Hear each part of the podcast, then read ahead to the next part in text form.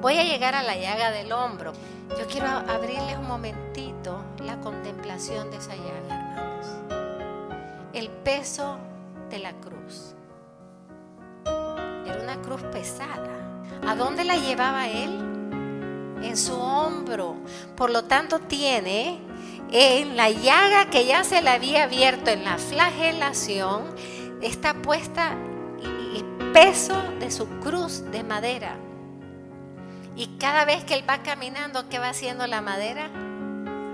Abriendo la llaga, abriendo la llaga hasta que llega a tocar la madera con su hueso. ¿Cómo no va a ser dolorosa?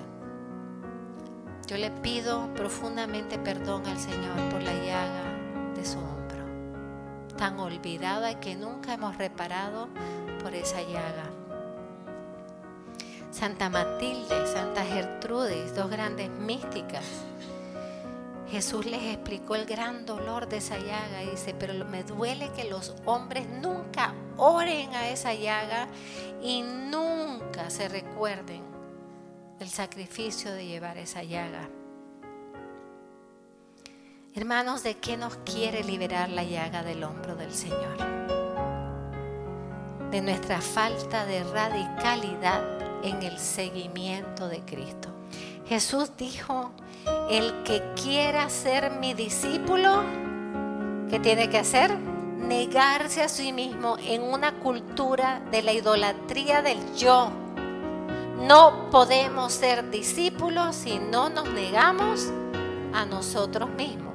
Y el próximo es, y que cargue con su cruz siga. O sea, no podemos decir que somos seguidores de Cristo si primero no hemos asumido la cruz que Él ha decidido para nosotros, que Él nos ha donado para que nos lleve al cielo. ¿Cómo vivimos este llamado de seguir a Cristo en fidelidad y en total disponibilidad de cargar nuestras cruces diarias? ¿Cómo vivimos esa capacidad de sufrir como Cristo? Y con Cristo y a través de Cristo en una cultura donde el sufrimiento es casi un demonio.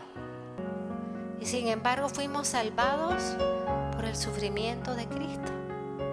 ¿Cuánto arrepentimiento es necesario, hermanos, por nuestra falta de un auténtico discipulado? Por las tantas veces, a veces sutiles, en las que rehusamos cargar la cruz. Antes cargar la cruz era un honor. Ahora cargar la cruz hay que evitarlo, acueste lo que cueste. ¿Por qué? por la mentalidad hedonista. ¿Cuál es la mentalidad hedonista?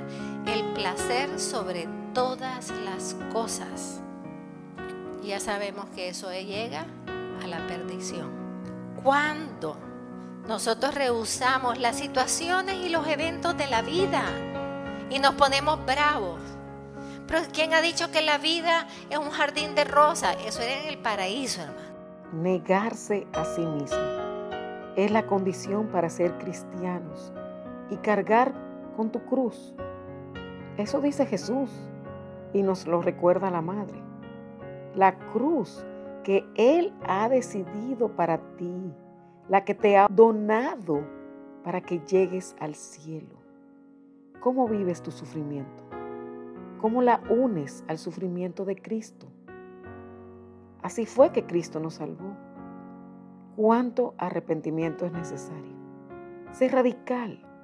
No rehuses cargar tu cruz. Es un honor. No te dejes engañar de la mentalidad del placer y empieza a reconocer el privilegio de negarte a ti mismo y cargar con tu cruz cada día. De eso nos quiere liberar la llaga del hombro de Jesús.